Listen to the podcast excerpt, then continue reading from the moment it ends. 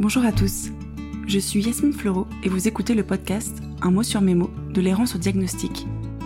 Vous entendrez des témoignages de personnes ayant pour point commun d'avoir vécu une errance médicale. J'ai pour ma part subi une errance médicale qui dura plus de 10 années avant que le bon diagnostic soit posé sur tous mes symptômes et l'état dans lequel je me trouvais.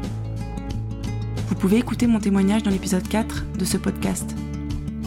En décembre 2021, mon errance prenait fin et mon état était significativement amélioré par le traitement mis en place. Rapidement, je me suis dit que mon histoire pourrait servir à d'autres. La question du comment demeurait. Un jour, une personne à qui je racontais mon parcours m'a alors dit ⁇ Tu devrais témoigner ⁇ Oui, mais comment? Quelques semaines après cet échange, naissait dans ma tête et dans mon cœur ce projet. Au travers de ce podcast, j'espère donner de la force, de l'énergie et de l'espoir aux personnes qui vivent encore dans la souffrance et sans diagnostic de celle-ci. Comment se battre et lutter quand on ne connaît pas l'ennemi qui nous accable et nous met à terre? Comment être cru, entendu et soutenu lorsque rien ne vient expliquer l'état dans lequel on se trouve? Je souhaite plus que tout vous dire de ne pas baisser les bras et de toujours continuer d'y croire. Je souhaite aussi redonner la parole aux personnes ayant subi une errance médicale, car pour beaucoup, leur parole n'aura été que trop peu écoutée, entendue et même parfois niée. Une partie de moi se dit aussi qu'il est possible que certaines personnes se reconnaissent dans les symptômes évoqués par mes invités et que cela leur permettra de creuser cette piste avec leur médecin et peut-être mettre fin à leur errance plus rapidement. Enfin, ce podcast est destiné à ceux qui vivent de près ou de loin à côté d'une personne ayant une pathologie chronique et souvent une maladie et un handicap invisible. Le diagnostic est une étape primordiale et souvent libératrice, mais qui signe dans la plupart des cas le début d'un nouveau combat celui de vivre avec une pathologie chronique. Que les mots de mes invités mettent en lumière ce qui est souvent tu, caché et parfois jugé. Dans ce podcast, chaque témoignage fera l'objet d'un épisode. Je fais le choix que certaines pathologies puissent être évoquées dans plusieurs épisodes, car les parcours et les symptômes peuvent être significativement différents pour une même pathologie. Je souhaite donner un maximum de chance aux auditeurs de se reconnaître dans les témoignages afin de les aider réellement et qu'ils se sentent moins seuls. Voilà. Maintenant, place à l'épisode. N'hésitez pas à faire voyager ce podcast afin qu'il arrive à toutes les oreilles qui en auraient besoin. Je compte sur vous.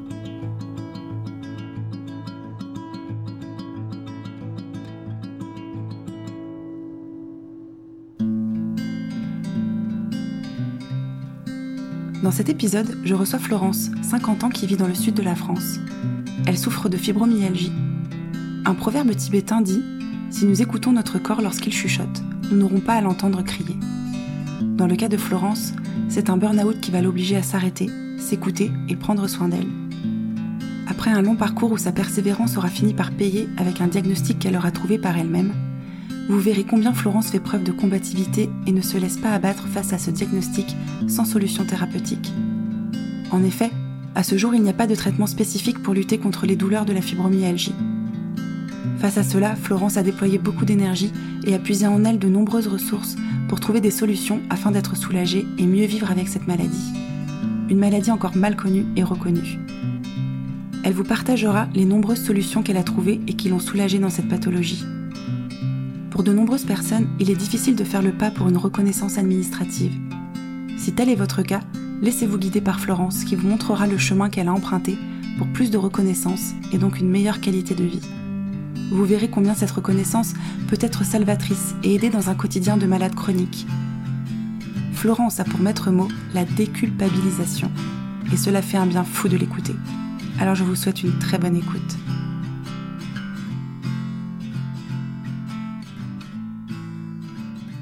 Bonjour Florence. Bonjour Yasmine. Alors merci beaucoup de me recevoir aujourd'hui chez toi. Avec grand plaisir. Ça fait un moment qu'on doit se rencontrer oui. et comme on habite euh, diamétralement opposés, c'est ça. On a attendu une occasion spéciale euh, autour de vacances puisque je suis descendue euh, dans le sud de la France et j'étais beaucoup moins loin de toi et donc ça nous a permis de nous voir aujourd'hui pour enregistrer ton témoignage. Oui. Et donc voilà, merci beaucoup. Est-ce qu'on s'est rencontrés par les réseaux sociaux tu m'as tout de suite répondu positivement, tu m'as fait confiance et on se connaît pas du tout, donc c'est la première fois qu'on se voit. Oui, tout à fait. Donc je suis ravie d'être là et euh, bah, d'écouter euh, ton histoire euh, que tu vas nous livrer aujourd'hui. Parfait. Alors est-ce que tu peux nous présenter la pathologie dont tu souffres? Alors je souffre de fibromyalgie. D'accord. En quoi cela consiste et quels sont les principaux symptômes? Alors, les principaux symptômes, ce sont des douleurs diffuses qui vont toucher toutes les parties du corps. Euh, qui vont se manifester de sous forme de douleurs musculaires, articulaires, osseuses, euh, ça peut, voilà, c'est vraiment tout ce qui peut faire mal se met à faire mal à un moment donné. Ça migre, ça reste jamais au même endroit, même s'il y a des endroits récurrents. Et c'est associé la plupart du temps à de l'insomnie et à une fatigue chronique qui est euh, carrément de l'asthénie, puisque aucun repos euh, ne peut la, la, soulager. La soulager, c'est ça. Même des nuits complètes, euh, ça n'arrange rien. Est-ce que tu peux nous dire à peu près pour toi où est-ce que ces symptômes-là ont commencé à exister euh, dans ta vie? Pour moi, les douleurs ont commencé dès l'enfance. Euh, j'étais une petite fille qui euh, avait souvent mal quand elle faisait des efforts. Et comme j'étais une enfant menue, la plupart des gens me disaient bon ben c'est normal, c'est parce qu'elle est maigrelette, euh, voilà. Donc moi je me suis dit bah en même temps c'est normal de souffrir. Donc c'est pas quelque chose qui m'a posé problème. J'ai eu des règles douloureuses, mais bon ben voilà c'est normal, on souffre quand on a ses règles. donc j'ai vécu pendant très longtemps avec ces douleurs là. Je me bloquais du dos on savait pas pourquoi. Je passais des radios, il y avait rien, pas de scoliose. Donc, mais bon, donc euh, c'était assez épisodique, très euh, assez rare. Donc ça ne m'a pas, euh, je me suis pas interrogée à ce moment-là, et je me suis vraiment interrogée quand cette fatigue profonde s'est installée. Et ça c'était beaucoup plus tard puisque c'était quand je devais avoir une quarantaine d'années. Voilà, vers 35-40 ans, là j'ai eu une fatigue qui ne me quittait pas. Mon leitmotiv dans la journée c'était je suis fatiguée je suis fatiguée. Je n'arrêtais pas de répéter ça au travail, à la maison. Et euh, les douleurs euh, sont devenues de plus en plus importantes. Euh, elles me gâchaient la vie. Je devais arrêter de faire certaines choses que je faisais, comme par exemple du running. Voilà, tu dois arrêter ton sport préféré parce que ben, tu peux pas continuer et puis tu te bloques le dos en faisant le plein d'essence en portant les courses, en portant ton enfant, toutes ces choses-là, c'est pas très normal. Et euh, mais on veut pas l'écouter, donc euh, on le met de côté et on se dit bah la fatigue c'est parce que je travaille, que j'ai euh, que j'ai plein d'enfants. À, cette époque-là, tu avais combien d'enfants? J'en avais trois. Et les grossesses, elles t'avaient mise à mal avant tout ça ou pas particulièrement? Pas particulièrement. C'est même des périodes où je me suis mieux sentie. Est-ce que c'était les hormones? Est-ce que c'était la joie de devenir maman? Je ne sais pas, mais en tout cas, j'ai pas eu une fatigue plus importante. Ni de douleur euh, validante à ce moment-là. Euh, non, du tout. D'accord. Après, euh, j'avais beaucoup de nausées pendant mes grossesses, mais ça, voilà, c'était lié à la grossesse. Et puis j'ai eu des accouchements par voie basse sans péridurale. Ben, comme j'étais habituée à la douleur, ça s'est très bien passé, pour moi. Okay. Certes, ça fait mal, mais voilà, j'avais l'habitude de gérer. Et euh, j'ai eu euh, mon petit euh, quatrième et c'est au retour de la maternité où là les choses sont devenues invivables. Ça s'est accéléré, tu dirais, à ce moment-là, après le quatrième accouchement. Après le quatrième, c'était l'enfer. Je me suis jamais remise de la fatigue de l'accouchement. D'accord.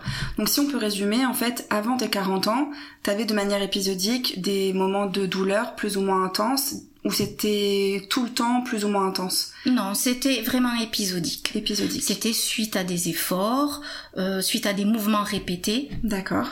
Voilà, si je devais battre des œufs pour euh, faire bien bien monter euh, des blancs en neige par exemple, eh bien là j'avais mal. Mais sinon c'était pas c'était pas tout le temps comme à partir de 2009 où là euh, j'ai eu aussi des grosses crises très douloureuses où je me suis retrouvée aux urgences avec euh, des suspicions d'appendicite. Sauf que, eh bien, euh, on regarde à l'échographie, l'appendice est très gonflé, donc on te dit que tu vas être opéré le lendemain, puis on passe les, on te fait des prises de sang, il n'y a aucune inflammation. Donc ben on t'opère pas parce qu'on va pas ouvrir le ventre de quelqu'un rien que pour pour un appendice qui apparaît gros à l'échographie. On te dit ben vous devez être fatigué, vous devez être surmené ça peut arriver. Et, euh, Donc, à quel moment en fait tu as le, tu as commencé à consulter pour ces symptômes de douleur et de fatigue très très intenses 2009. Et 2009, c'est médecin traitant que tu as commencé à aller voir? Oui, bah oui, parce qu'un matin je me lève avec un mal de dos terrible, des nausées, j'ai même vomi. Donc je suis allée voir mon généraliste, c'était un lundi, et là il me dit mais euh, il m'appuie euh, au niveau de l'appendice, je jure là, il me dit bon ben voilà, hein, C'est ça. C'est ça. Donc euh, cherchez plus, c'est ça. Il m'envoie donc à la clinique où ben on m'a on m'a préparé euh, pour l'opération le lendemain parce que c'était pas non plus une péritonite et il s'est avéré qu'on ne m'a pas opéré. On m'a gardé une semaine. Le chirurgien m'a dit vous devez être surmenée. Vous avez trois enfants. Vous êtes une femme je suis pas très bien pris euh, sur le coup. Et euh, voilà, donc je vais vous garder, comme ça vous serez bien au repos et euh, ça ira mieux. Et c'est passé au bout de cette semaine d'hospitalisation? Oui, oui, bah j'étais sous sous space-fond, hein, en intraveineuse toute la semaine quasiment. D'accord. Oui, c'est passé. Ok. Parce que ça ne dure jamais mes douleurs fortes comme ça. Oui. Elles sont énormes. Je vais avoir le poignet qui enfle. On a l'impression que j'ai soit une très grosse tendinite, soit que je me suis cassé le poignet. Je vais dans une clinique, on me passe des radios, des échographies, et il y a rien. Pourtant, le poignet est bel et bien énorme. Et là, on me dit, bon, ben, il y en a pour trois semaines, on va mettre une attelle. Et puis non. Ça va être euh, affreux à, à pleurer toute la nuit, et deux, trois jours plus tard, il y aura plus rien. Et t'as souvent les articulations qui gonflent comme ça, de manière euh, très ponctuelle et sur deux, trois jours? Ça a été rare, mais c'est arrivé quelques fois. Ça m'est arrivé euh, au poignet, ça m'est arrivé à l'omoplate, ça m'est arrivé au genou et euh, à la cheville. Ok. Sans explication. Pas de, foulure, pas de foulure. Rien. Tu te réveilles un matin et c'est gonflé. Et c'est très douloureux. comme si je la... Ah oui, c'est-à-dire que là, tu ne peux pas marcher et tu, tu pleures. Les larmes coulent tellement la douleur est forte. Hmm. D'ailleurs, heureusement que ça m'est pas arrivé souvent. Et heureusement que c'est gonflé, parce qu'au moins le médecin le constate. Oui. Ça vient valider, d'une certaine manière, la douleur que tu présentes. Mais après, ce que je peux un peu reprocher au milieu médical, c'est que il y a rien, donc c'est que vous n'avez rien, donc vous pouvez rentrer chez vous. Et même si ça recommence la fois d'après, non, non, ben toujours rien, vous pouvez rentrer chez vous. Ok. Et toi, tu fais confiance, donc ben rien, tu rentres chez toi. Oui. Jusqu'à la prochaine fois, du coup. C'est ça. Et donc, tu continues comme ça combien de temps avant éventuellement de reconsulter? Eh bien, jusqu'en 2013. D'accord. Donc, de là, 2009 à 2013. C'est très invalidant à ce moment-là, tu dis, toi? Bah, J'étais fatiguée, j'avais souvent mal, je posais des arrêts maladie parce que je me bloquais le dos. Ça durait euh, 4-5 jours. J'ai l'impression que c'était quand même très localisé au niveau du dos, euh, tes oui. douleurs, t'en parles Oui, parce que euh, la fibromyalgie va euh, euh, agir sur ce que tu euh, utilises beaucoup ou justement sur ce que tu mobilises. Je mobilisais énormément le dos en travaillant toute la journée sur un ordinateur. On n'était pas très bien installé. À l'époque, on avait des magnifiques bureaux ronds. Tu ne peux pas poser les coudes. Donc c'était vraiment, au niveau ergonomie, c'était une catastrophe. Pas de, d'ergonomie particulière pour la souris. Un écran sur le côté parce qu'il fallait avoir le client en face de soi. Bon, il y avait rien qui allait et donc forcément, j'étais toujours en tension sur mon dos et euh, sur mes, euh, cervicales. Mmh. Ok. Et donc en 2013, qu'est-ce qui te fait reconsulter? Ah ben écoute, euh, l'accouchement. Alors pendant la grossesse, j'ai eu des douleurs aux ligaments. Donc c'est la première fois que ça m'arrivait. Euh, je suis allée donc voir mon gynéco pour lui demander si c'était pas des contractions. Je, je, ne savais pas ce que c'était. Et il me dit ben non, euh, c'est l'âge. Hein, euh, un enfant à 40 ans, c'est pas neutre. Bon, merci docteur. Donc ben on a mis ça sur le coup de l'âge. Sauf que j'ai fait 9 mois d'insomnie. Donc là je dormais une heure par nuit. À cause des douleurs? Euh, non, même pas. Oui, j'avais mal, mais posé dans le lit, ça allait. Qu'est-ce qui faisait que tu avais une insomnie Absolument rien. Je ne pensais à rien, je n'étais pas tracassée, mais le sommeil n'était pas là la nuit. Par contre, tu dormais le jour, du coup? Ben oui, mais je travaillais. Donc, tu étais épuisée. Euh, j'étais épuisée, euh, j'avais euh, une tête vraiment de déterré et je me rappelle de ma sous-directrice un jour qui m'a dit écoute, je vais prendre ton rendez-vous, va dormir dans ton bureau tellement euh, j'étais épuisée, comme j'étais enceinte et que c'était une femme, elle était sensible à ça et euh, donc voilà comment ça s'est passé en fait. C'est que tu te toi-même tu, tu ne vois pas que c'est pas normal et ce sont les autres qui te le disent. Une collègue me disait mais tu tu dois pas avoir mal au dos comme ça tout le temps, c'est pas normal, tu devrais mm. aller consulter. Et je le faisais pas. Je l'ai pas fait, donc jusqu'à ce que je mette au monde de Victor.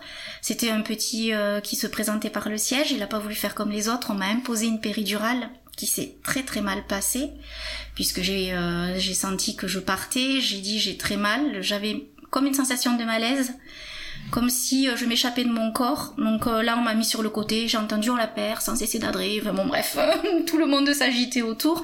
Moi j'ai pensé oh mince, il n'y a pas mon mari pour lui dire au revoir et je partais sereinement. Puis euh, mon cœur s'est remis à, à, battre, le bébé lui allait bien, je voyais le monitoring, je voyais que mon cœur qui diminuait. Tu as très mal réagi en fait à la péridurale, oui. au produit Oui. Tu as fait une allergie c'est... Je sais pas du tout, je pense qu'on a touché quelque chose parce que quand euh, l'anesthésiste a inséré l'aiguille dans ma colonne vertébrale, enfin entre les... Ouais. J'ai senti comme un... J'ai entendu un clac Mhm. et là, j'ai senti une chaleur qui euh, qui prenait tout mon corps et puis euh, la sensation d'être compressée, oppressée D'accord. et euh, vraiment comme si je faisais un malaise cardiaque. Donc ça, c'est pas bien passé, mais c'est très vite passé.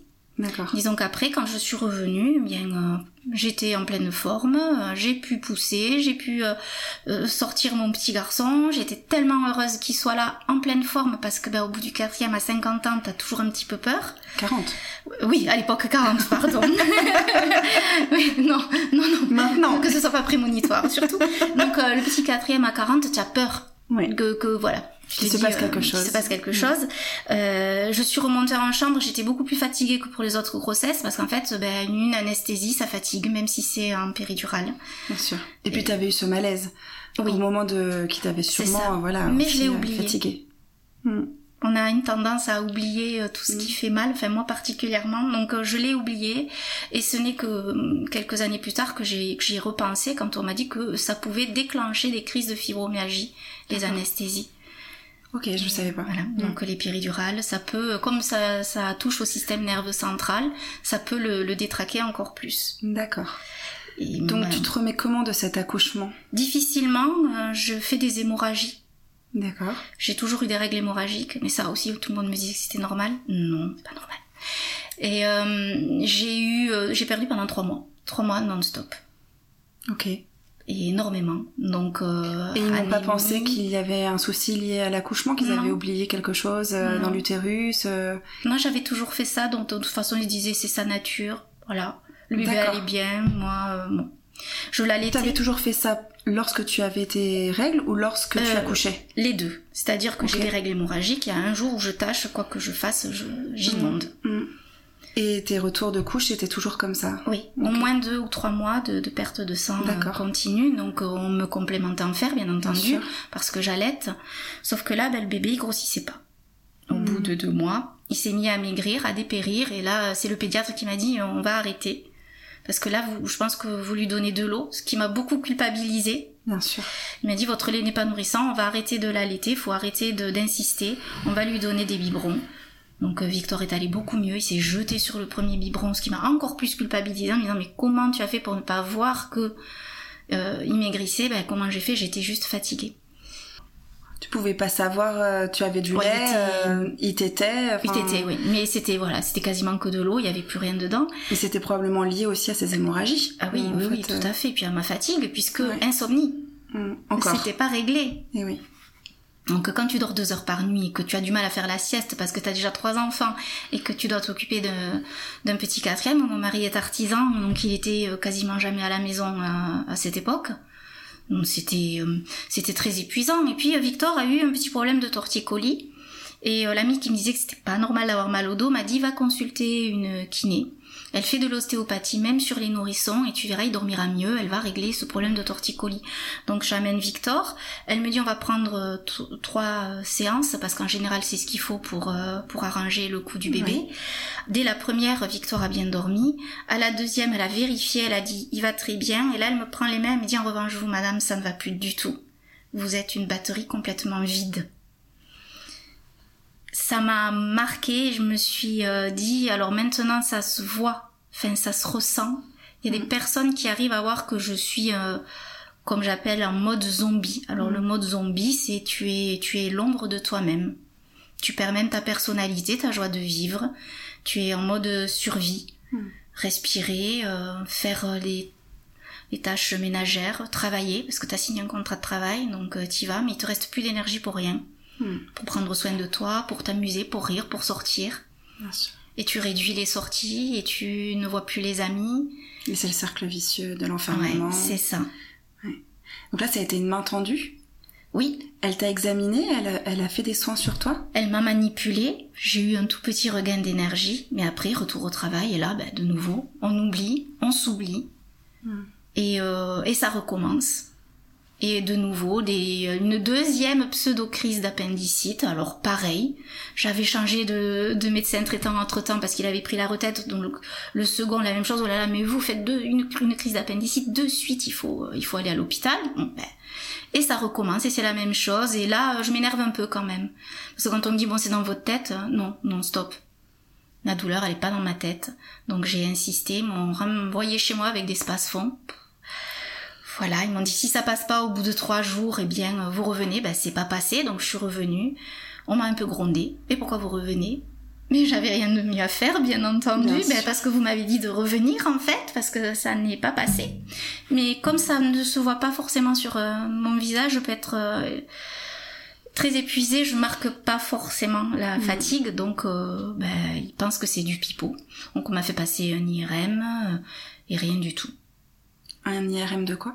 Du système digestif. D'accord. Avec injection. Et euh, je me rappelle de la phrase de, de, de, l'analyse qui fait passer le, de la personne qui fait passer l'IRM et qui me dit mais on cherche quoi au juste? Parce que là je vois rien. Hmm. Ben je sais pas, pas moi le professionnel, ça vous me dire. Moi j'ai mal. Donc euh, J'étais un peu plus énervée, un peu plus euh, fatiguée aussi, ce qui fait que je me laissais un peu moins faire. Mais euh, par le passé, ben, quand on me disait il y a rien, euh, vous êtes pénible, ben, je rentrais chez moi. Et tu t'écoutais pas Et je m'écoutais pas. Et je me suis pas écoutée comme ça jusqu'en 2019. 2019, il y a eu ensuite le, le Covid. Oui. Donc ça a été une année très difficile. Moi j'ai changé de poste, je suis devenue conseiller professionnel, donc pour la clientèle des professionnels dans une banque. Avec le Covid, ça a été très compliqué. Je n'avais que des restaurateurs, donc il fallait monter les prêts garantis par l'État. Tout le monde était euh, arrêté. Moi, je travaillais. Tout le monde était applaudi, sauf les employés de banque. donc, je râlais tous les soirs. C'était une période très épuisante. Je pouvais pas lâcher mes clients professionnels. C'était pas possible. Donc, encore plus qu'avant, je me suis pas du tout écoutée. Là, la fatigue, je l'ai niée. Le soir, je rentrais, je m'asseyais sur le canapé. Je ne pouvais même pas parler. Euh, mon mari me parlait et, euh, je voyais ses lèvres bouger et j'entendais même pas ce qu'il me disait, c'était lointain. J'étais comme enfermée au fond de mon corps et euh, je, je, voyais, il y a mon petit qui me sautait dans les bras, ça, comment tu vas maman, comment s'est passée ta journée et t'as du mal à entendre ce qu'on te dit et parler est douloureux. Hmm. Pas, pas physiquement, mais intellectuellement. C'est-à-dire que tu n'as pas la force d'aligner euh, ça va ou comment s'est passée votre journée. Je hmm. mangeais même pas et j'allais me coucher. Ce que tu dis, moi, ça me fait penser à un burn-out. C'était le... Je le préparais. Ok. Je le préparais. Et, euh, et là, donc, euh, ben, mon pied s'est mis à gonfler. Donc, pendant le confinement, je suis allée voir mon généraliste. Je lui explique, il m'envoie de nouveau passer des radios. Là, ben, pareil, hein, il n'y a rien. Donc, on me met... Euh, je suis allergique aux anti-inflammatoires, donc on ne m'en donne pas. Donc, on va me donner peut-être quelques relaxants, un petit peu Miorel, et puis euh, on me donne une orthèse et euh, ben débrouille-toi avec ça. On me dit que ça va durer euh, trois ou quatre semaines, sauf qu'au bout de deux jours, j'ai plus rien, je peux marcher normalement. Et le soir en rentrant, j'ai des douleurs dans les mains. Très fortes. Ça, c'était nouveau, j'avais jamais eu mal à cet endroit-là. Donc là, je me suis inquiétée parce que je suis une grande fan de Stephen King et j'étais en train de lire Bazar. Et dans Bazar, il y a Polly qui est atteinte de polyarthrite rhumatoïde. Et il décrit la douleur aux mains de Polly et pour moi c'est exactement la même chose. Il faut savoir que la fibromyalgie va calquer énormément de maladies auto-immunes. C'est pour ça que c'est très compliqué. Elle va faire mal ben, comme une polyarthrite rhumatoïde. Comme parfois une spondylarthrite ankylosante. Exactement. Il y a des, il y a des symptômes euh, très très très similaires. C'est ça. Donc là, je m'inquiète, je me dis aïe aïe aïe, euh, je suis dans la tranche d'âge puisque j'ai 40, 48 euh, ou 49, je sais plus trop à l'époque. Je me dis, c'est, c'est, je suis dans la tranche d'âge, c'est peut-être ça. Donc là, je retourne voir mon généraliste, je lui explique. Et il me dit, oui, c'est peut-être ça, mais c'est peut-être aussi un rhumatisme inflammatoire. Donc il me fait faire une prise de sang qui va euh, tracer les marqueurs de l'inflammation. La CRP, la vitesse de sédimentation qui revient normale, c'est eh ça? oui. Euh, une malade en pleine forme, comme je disais. C'était aussi euh, une phrase qui revenait souvent, puisque à chaque fois, mes analyses, mes radios, tout était mais parfait. J'avais des problèmes un peu comme euh, comme des problèmes de thyroïde avec euh, des troubles de l'humeur, avec euh, une prise de poids absolument anormale, puisque moi j'ai toujours été euh, très menue, j'ai toujours fait une taille 34 et au fil du temps je grossissais alors que je mangeais que des haricots verts et du poisson, ce qui n'était pas normal. Et puis une, cette fatigue, voilà, donc ça pouvait faire penser à un dérèglement de la thyroïde. Donc mon généraliste y a pensé bien entendu, mais sauf que les analyses reviennent absolument normales, équilibre hormonal parfait. D'accord. Donc c'est très perturbant. Tu, tu vas, à chaque fois tu vas consulter et euh, mais non, mais sur le papier, je suis en pleine forme. Donc ils te disent ça, mais ils te renvoient vers d'autres choses, d'autres solutions, d'autres possibilités, ou juste ils te disent ben j'ai rien qui justifie vos douleurs. Ça. Euh. Alors le spécialiste, lui, c'est pas son sa partie, bah, c'est les hormones. Si tu vas bien, bah, il te renvoie vers ton généraliste. Lui, bah, il essaie de, de trouver, euh, mais il voit rien. Donc, euh, puis moi, au bout d'un moment, je laisse tomber. Donc, je rentre chez moi, je continue. Je travaille trop de toute façon, donc je suis à la tête dans le guidon dans mon travail. Et les, et les marqueurs pour la polyarthrite rhumatoïde reviennent négatifs aussi? Oui. Donc, euh, tu es soulagée quand même que ce ne soit pas ça? Oui, parce que quand tu lis euh, sur ton ami Google tout ce que ça peut apporter, bon, t'as pas envie d'avoir ça. Mais tu as, mais t'as envie, en même temps, tu es soulagée, en même temps, t'es énormément euh, déçu. Parce que tu préférerais qu'on te dise, même à la limite, c'est un cancer, au moins tu aurais le nom de quelque chose contre quoi lutter. Et un traitement. Et une reconnaissance. Et une reconnaissance. Sauf que là, t'as juste l'impression d'être une bonne femme de la quarantaine, complètement dépressive et qui sait pas gérer sa vie. Hmm. C'est ce qu'on t'a renvoyé en tout cas. Comme image, oui. Et c'est à mis le lieu de ma personnalité. Donc j'étais dynamique, euh, très investie dans mon travail, je pouvais faire mille choses en même temps à la maison. Et... Donc ça correspondait pas du tout avec mon vécu. Mais qu'est-ce que tu veux? T'es pas un professionnel de santé, donc t'écoutes. Et tu parlais de Google, est-ce que tu te mets chercher à bah taper un peu tes quand, symptômes? euh, Quand mon, mon, médecin me dit bon ben voilà c'est pas la polyarthrite rhumatoïde, c'est pas un rhumatisme inflammatoire, je rentre chez moi et euh, je tape euh, tout. Mais alors là je me dis ne te cantonne pas rien qu'aux douleurs. Tous les petits bobos que tu as eu pendant ta vie, tu vas les, les, noter, la moindre petite chose, même tes, tes règles hémorragiques, ton insomnie, et là il y a que une seule une seule remontée, c'est la fibromagie. Qu'est-ce que c'est que ça? Je n'en avais jamais entendu parler. Euh, je regarde sur le site Amélie. J'évite les sites un peu que je connais pas trop. J'essaie d'aller vers les sites un petit peu plus euh, oui. sérieux. Et je coche toutes les cases. C'est-à-dire qu'il y a quand même une bonne centaine de symptômes associés à la fibromyalgie et à part les acouphènes à cette époque-là, j'avais tout. J'ai eu après les acouphènes, donc euh, je peux dire que j'ai tous les symptômes. Mais voilà, et donc c'est moi qui retourne voir mon généraliste et qui lui dit je pense que euh, j'ai euh, une fibromyalgie. Et il me dit c'est ce que je craignais, mais euh, j'avais j'avais peur de, de, vous le dire parce que ben, c'est pas une maladie facile et et ça m'attriste si vraiment vous avez ça. Parce que malheureusement, il n'y a pas de prise en charge adaptée à cette pathologie. Les médecins sont très démunis sur quoi proposer aux patients. Et puis il me dit attention parce que ça peut cacher autre chose. Parce qu'on se dit on a ça, donc on ne consulte plus quand on a d'autres bobos. Hmm. Comme dans euh, beaucoup de pathologies chroniques. Moi, je me souviens une fois, mon rhumatologue, je lui ai expliqué une douleur au genou. Il m'examine, il me dit, écoutez, je pense pas que ce soit, je me souviens plus ce qu'il m'a dit, mais en tout cas, je pense pas que ce soit lié à la spondylarthrite. Il me dit, attention, hein, même les gens qui ont une spondylarthrite peuvent avoir des tendinites. Exactement. des tendinites, d'autres soucis, sauf qu'en fait, ben. On met tout. Oui. Et c'est vrai qu'on va peut-être moins consulter quand on a une maladie chronique, quelle qu'elle soit, parce qu'on met beaucoup de symptômes sur euh, la pathologie. Euh. Oui. Et puis on en a marre de voir des médecins parce qu'on en voit beaucoup, beaucoup trop. Donc ton médecin valide a priori oui. Euh, ben, finalement le diagnostic que tu as auto-posé. Oui, c'est ça. C'est moi qui suis par toi-même chercher. Mais alors, il l'écrit pas. Et euh, il me dit, moi, je peux pas affirmer que c'est ça, donc je vais euh, demander un rendez-vous en médecine interne. Il appelle, il expose mon cas, on lui dit très bien, dès qu'on a une place on la contacte. Donc ça, c'était au mois de juin. On m'a appelé fin juillet pour une hospitalisation de trois jours début août. Donc j'étais en congé, ça tombait très bien. Je me suis dit allez, tu fais ton baluchon, tu débarques à la clinique. Et là, j'ai été dans un épisode de Doctor House. C'était euh, c'était super. Bon, le médecin en moins, le charme du médecin en moins. Mais euh, on arrivait dans mon euh, dans ma chambre. Bon alors, qu'est-ce que vous avez comme symptômes? Donc je dis alors là j'entends lupus. Et puis hop tout le monde s'en va. Puis on me fait des tests. On revient non c'est pas lupus. Bon. sarcoïdose, hop, allez, tout le monde s'en va. Ah non, c'est pas sarcoïdose. Et ça a été ça pour toutes les maladies auto-immunes. Maladie de Lyme, tout, tout y est passé. Parce que, euh, en fait, euh, est-ce que tu peux expliquer ce que c'est que la médecine interne? La médecine interne, euh, en fait, ils sont spécialistes de tout. Là-dedans, il va y avoir des spécialistes de toutes les parties du corps et de toutes les pathologies, donc ils vont vraiment ratisser large.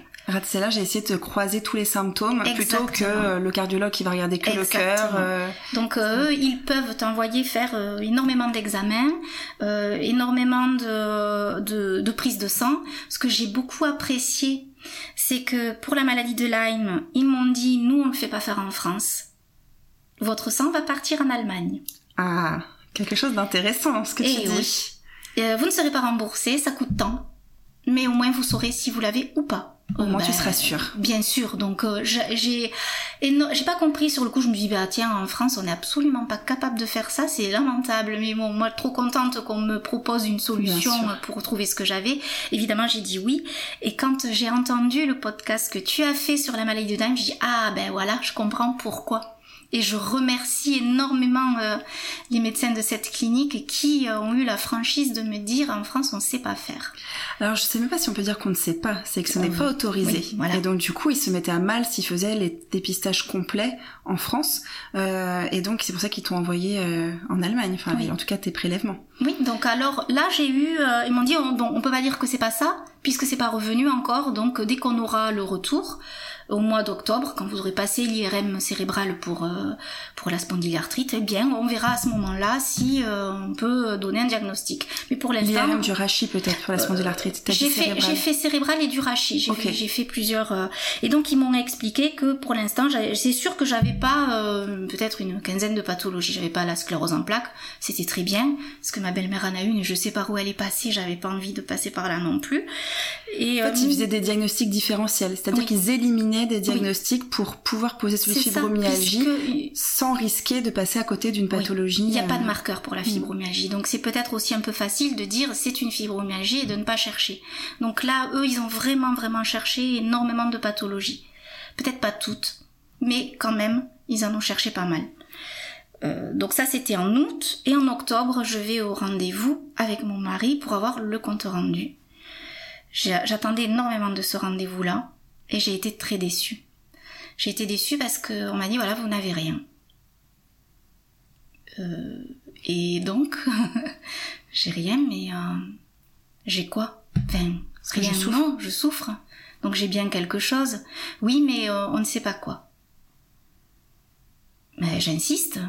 Je dis à la, la médecin que j'ai en face, mais euh, vous ne savez pas, mais euh, vous n'avez pas une idée. Je... Oui, peut-être vous devriez voir un rhumatologue ou un neurologue. Et mais, mais c'est-à-dire, euh, pourquoi? Est-ce que ça pourrait pas être une fibromyalgie? J'en ai marre, elle le dit pas, donc. Et là, elle dit oui, c'est certainement ça. Pourquoi est-ce qu'ils ont autant peur de poser ça comme Je diagnostic sais pas, je me suis demandé s'ils avaient pas un mauvais point, euh, un carton rouge quand ils donnent ce diagnostic.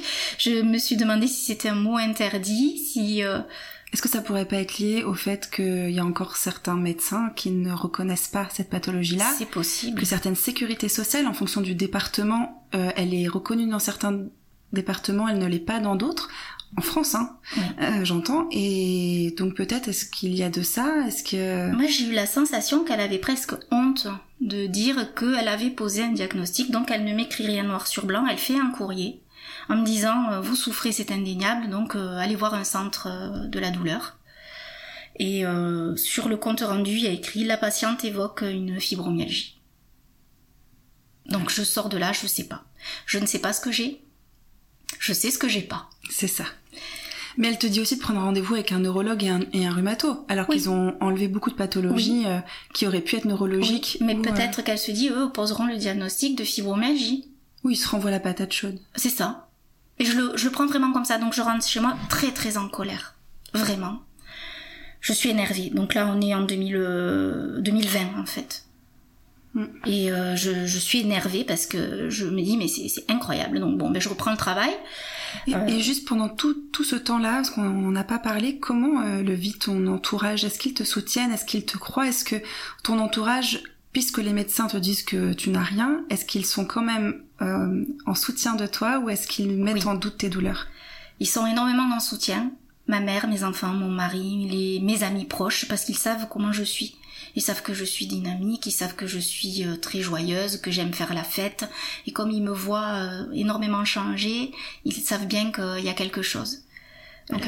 Mais ça, ça, ça, fait une différence significative. Exactement. C'est-à-dire que j'ai jamais été euh, à dire bon ben on va commander un plat tout fait parce que j'ai pas envie de cuisiner. Moi cuisiner j'adorais ça. Alors bien sûr je fais comme tout le monde. Il y a des fois où j'ai pas vraiment envie et je faisais des plats tout faits, mais c'était pas euh, c'était pas parce que c'était parce que j'avais plutôt envie de regarder la télé que mm. voilà que la flemme. Mm. Là si je n'avais vraiment plus l'énergie et même faire une soupe maison, couper les légumes, ça me faisait mal au poignet donc je le faisais moins. Mm. Euh, après, ils m'aidaient pas plus que ça. Parce que ben, ils étaient habitués à ce que maman euh, ou euh, l'épouse fasse beaucoup de choses, que eux-mêmes étaient dans leur routine. Donc je, je, me faisais mal en, en, continuant et comme je voulais rien lâcher, ben, j'étais à la maison comme j'étais au travail, hein, toujours à foncer. Ben c'était pas voilà, c'était pas. Tu c'est ça, j'étais vraiment vraiment vraiment épuisée. Et euh, je me dis, bon, là t'en peux plus, euh, tu vas quand même pas essayer un marabout, même si on avait énormément de publicité dans les boîtes aux lettres, tu vas aller voir un magnétiseur. Donc euh, je prends rendez-vous chez un magnétiseur que je connaissais, qui avait fait passer un zona à ma mère, l'inflammation du zona. Je vais le voir et il me dit mais vous êtes complètement vidé, comment vous avez fait pour venir jusqu'à mon cabinet, il n'y a plus d'énergie. Donc je lui explique que j'ai peut-être une fibromyalgie. Il me dit sur la douleur je pourrais rien faire. Donc il me prévient, il me dit ça, je sais, je, je pourrais rien faire. En revanche, je peux vous faire revenir un peu d'énergie. Ça durera six mois peut-être, peut-être trois, je sais pas. Mais en tout cas, je vais faire mon maximum. Donc il m'a gardé pendant une heure. Euh, l'énergie est revenue et je dirais presque qu'elle est presque jamais repartie entre guillemets parce que je n'ai jamais été de nouveau un zombie. D'accord. Il a réussi une prouesse, le pauvre monsieur maintenant est décédé, donc on peut plus aller le voir. Mais euh, je me suis jamais, euh, il a réussi à me faire remonter de cet euh, accouchement que j'avais eu en 2013. Donc ça c'était en 2020. Il a réussi à en tout cas, à te donner un regain d'énergie. Voilà. Alors, on va pas dire que la batterie était à 50% ni même à 40, mais j'étais plus à zéro, j'étais, on va dire, à 20 ou 30, ce qui, pour moi, était énorme était déjà. énorme. Donc, ben, j'ai recontinué, j'ai refoncé dans le travail. Hmm. Une indécrottable, tout mon entourage me disait tu travailles trop, la reconnaissance est pour rendez-vous, tu devras arrêter. Euh, et donc début 2021, je me bloque le dos, encore une fois, au retour d'une semaine de congé, en arrivant au travail. C'est ton corps qui te rappelle alors mon corps qui me dit stop mais arrête un peu, mais je l'écoute pas trop, je rentre chez moi. Et je reviens au bout de cette semaine d'arrêt, j'ai plus d'ordinateur sur mon bureau, je cherche partout, mais où est mon unité centrale? J'ai des fils qui pendent de mon écran, j'ai la souris qui voilà qui est en berne. Bon, je suis la première arrivée, je voulais arriver très tôt pour euh, traiter mes mails, j'attends qu'un collègue arrive, je dis les ordis sont où? Ah mais on nous les a changés, t'as un ordi portable sur le bureau, tu connectes et voilà. Non, je dis non, j'ai pas d'ordi portable. Mais si, donc euh, on me prend pour une andouille, on vient voir, ah non, t'as pas d'ordi portable, eh ben je sais pas. Bon, ben j'attends que le chef arrive, le chef arrive, rebelote, mais si, vous avez un ordi portable sur le bureau. Non, chef, donc il vient voir, ah non, vous avez pas, appelez l'informatique. Là, je pète un câble. Je dis ah non certainement pas. Je vais rentrer chez moi. Vous savez quoi J'ai pas le matériel. Moi, j'ai pas que ça à faire. Je vais pas perdre. Euh, pas combien de temps appeler l'informatique. Euh, vous me trouvez un ordinateur ou je rentre. Non, non, non, mais ça va. Donc tout le monde fouille dans tous les bureaux. Dans un placard, on trouve un ordinateur que quelqu'un avait rangé par mégarde, même pas dans mon bureau. C'était le bon. Bon, bref, je le branche. Trois heures de perdu. Hein. Je connecte l'ordinateur, 948 mails. Là, je me dis, bah, c'est bon, t'en as pour trois jours à traiter. Euh, Juste les mails. 900 mails. Le téléphone sonne, je décroche un client qui me hurle après, qui m'insulte parce que je n'ai pas traité sa demande de la semaine dernière. Je lui dis mais je n'étais pas là. J'ai pas eu de gestionnaire d'absence. Oui mais j'étais malade, je pouvais pas le mettre. Vraiment je suis désolée. Euh, dites-moi quelle est votre euh, demande, je vais la traiter maintenant. Et euh, là il me dit vous n'êtes qu'une connasse et il raccroche. C'est la goutte d'eau qui a fait déborder le vase. J'ai posé le téléphone et je me suis mise à pleurer, pleurer, pleurer, pleurer et toute la matinée. Inarrêtable. Inarrêtable. Les vannes étaient ouvertes. C'est ça. Et là, tout, toutes les émotions. Et là, je comprends que plus rien ne sera jamais comme avant. Que quelque chose s'est brisé, que je suis complètement détruite, une ruine, et que j'ai plus qu'à rentrer chez moi. Donc je me lève, je vais voir mon directeur, je je m'en vais. Il me dit mais ça va pas, donc il voit quand même hein, que je suis, il comprend qu'il y a un truc qui va pas, puis il savait que j'étais malade. Mm. Euh, j'avais dit que j'avais peut-être une fibromyalgie, il se doutait, voilà, il avait des, il connaissait des personnes qui avaient cette maladie, donc même mon entourage professionnel était quand même assez à l'écoute. Donc il comprend, il me dit oui, allez-y, vous me direz quand vous reviendrez. Et je le regarde dans les yeux, je lui dis mais je reviendrai pas. Je le savais. Donc je rentre chez moi. Hum, ma fille aînée qui était en stage, euh, enfin qui était euh, en école d'infirmière à l'époque, était en congé. Elle m'amène chez le médecin. Mon généraliste me voit comme ça et il était euh, abasourdi. C'était la première fois qu'il me voyait dans un tel état. Je pouvais pas aligner deux mots. Je pleurais. J'ai pleuré mais trois jours non-stop. Je ne savais pas que je pouvais contenir autant de larmes. Et là, c'était euh, toutes ces années de, de, de souffrance qui, euh, qui T'avais contenu tout ça pendant tant ah, d'années et là, Et c'est le travail qui a tout cristallisé. Parce que ça se passait pas hyper bien non plus.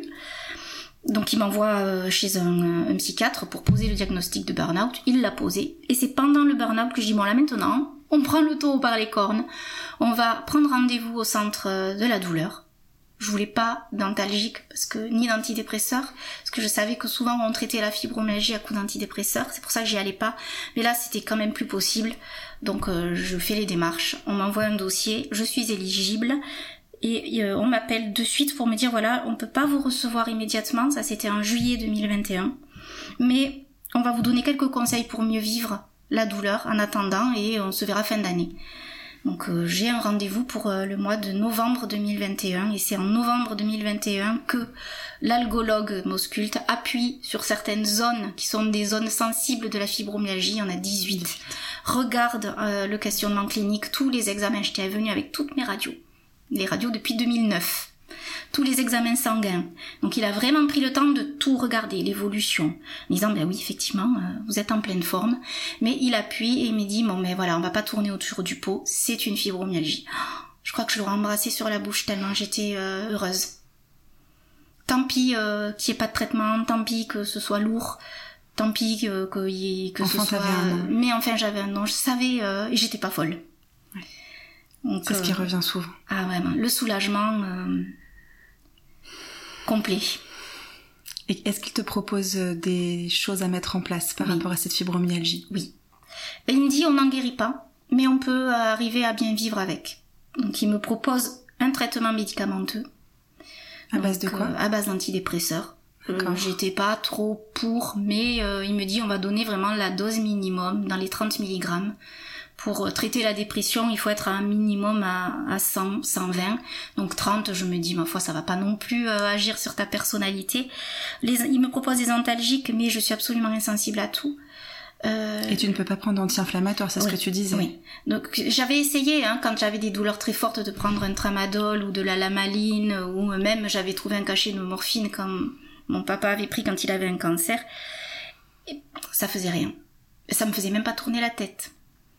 C'est-à-dire quand même avant 2009, quand je prenais euh, la maline, j'en avais pris un une fois, ça, ça m'avait... euh, je planais un peu. hein. Là, rien du tout. C'est-à-dire, ça ne me fait rien, même pas d'effet secondaire. Je, c'est comme si je, je prenais un, un tic-tac. Rien du tout. C'est vrai que ça c'est quelque chose à marquer, que dans la fibromyalgie, euh, il est vraiment noté que certains antidouleurs, on va dire euh, classiques, hein, ne permettent pas de diminuer les douleurs chez les personnes fibromyalgiques. Et ça C'est peut-être un critère qui peut aider au diagnostic, parce que dans plein d'autres pathologies, même si ça ne les diminue que d'un petit peu, ça les diminue malgré tout quand même. Alors, il y en a beaucoup qui prennent quand même du tramadol et ça les soulage un peu. Oui. Mais on est au moins 40% des fibromyalgiques à être absolument insensibles. C'est-à-dire que l'amélioration est même pas minime, il n'y a rien du tout. Hmm. Il peut y avoir que les effets secondaires éventuels. Voilà. Bon, moi j'avais de la chance de pas avoir d'effets secondaires, mais euh, ben, pas de bénéfices, donc ben, on va pas se bousiller le foie à coup de, de traitement, donc on prend pas. Donc ça, il- il- je lui dis, donc il n'insiste pas, il ne m'en donne pas, et il me propose du lévocarnil, qui est de la L-carnitine. On en donne aux sportifs de haut niveau parce que ça n'est pas du dopage, c'est un constituant naturel des muscles qui va renforcer le- les muscles. On va aussi en donner aux personnes qui ont des problèmes cardiaques puisque le cœur est un muscle, ça va permettre euh, d'oxygéner plus le, le muscle et c'est vrai que quand je le, le prends, je me sens un petit peu mieux. Bon, c'est pas très bon à avaler, on dirait de la mousse à raser liquide. C'est euh, vaguement sucré, c'est pas terrible, mais enfin c'est pas non plus immonde. Donc moi j'en prends deux flacons par jour. Au-delà, ça me déclenche euh, des selles très liquides, donc je ne le fais pas parce que ben, quand tu travailles, C'est compliqué. C'est pas pratique. C'est sur ordonnance ou... Oui, et ordonnance uniquement hospitalière, c'est-à-dire que le médecin traitant ne peut pas le prescrire, c'est uniquement un service hospitalier que tu peux avoir euh, le lévocarnil. Comme le TENS. Donc le TENS, c'est euh, un appareil de neurostimulation électrique transcutanée mm. qui est prescrit dans les centres de la douleur. Et ça, c'est un vrai problème puisqu'il y a en général un délai de six mois à peu près, voire plus, pour aller en centre antidouleur. Et c'est le seul endroit où il peut y avoir un TENS de mis en place. Le TENS peut vraiment aider dans beaucoup de pathologies. Et malheureusement, euh, c'est très très long avant d'en avoir un, en location en plus, même pas à, l'achat. Et ce que tu dis aussi, c'est important euh, que ça ne peut être prescrit que dans, par un médecin hospitalier. J'ai beaucoup de retours de personnes qui me demandent conseils vers qui aller, etc. Et moi, je leur dis, dans le doute, même s'il y a de l'attente, allez voir, peu importe le spécialiste que vous allez que vous allez voir, mais allez à l'hôpital, que ce soit un rhumatologue hospitalier, que ce soit un neurologue hospitalier, parce qu'en première intention, il y a plein de choses qui peuvent être prescrites uniquement par un médecin hospitalier. Exactement. Je pense notamment aux biothérapies dans mon cas. Moi, euh, la, la, prescription est vraiment une ordonnance très particulière et c'est un médecin hospitalier qui, qui, peut le faire, en tout cas en première intention. Oui. Donc du coup, je pense que ça c'est vraiment intéressant à entendre pour les personnes qui nous écoutent. Oui. Si elles ont un doute, allez voir un, un, un médecin peu importe la spécialité, à l'hôpital, quitte après avoir un suivi en ville une fois que le diagnostic est posé. Exactement. Mais pour poser le diagnostic et avoir accès à certains traitements, il faut absolument être à l'hôpital et vous gagnerez du temps dans votre prise en charge une fois que le diagnostic sera posé. Et puis, et ce sont aussi les seuls à l'hôpital à pouvoir proposer des, euh, des solutions euh, non médicamenteuses remboursées. C'est-à-dire que si on fait de la sophrologie avec le sophrologue de l'hôpital ou de l'hypnose avec euh, l'hypnothérapeute de l'hôpital, c'est pris en charge. Mhm. Alors que si on le fait euh, bien dans le civil, on, ça va être euh, pour nous. Hein. Oui, tout à fait. Donc le l'algologue me propose ce traitement-là avec donc un antidépresseur très, à très faible dose et le lévocarnil.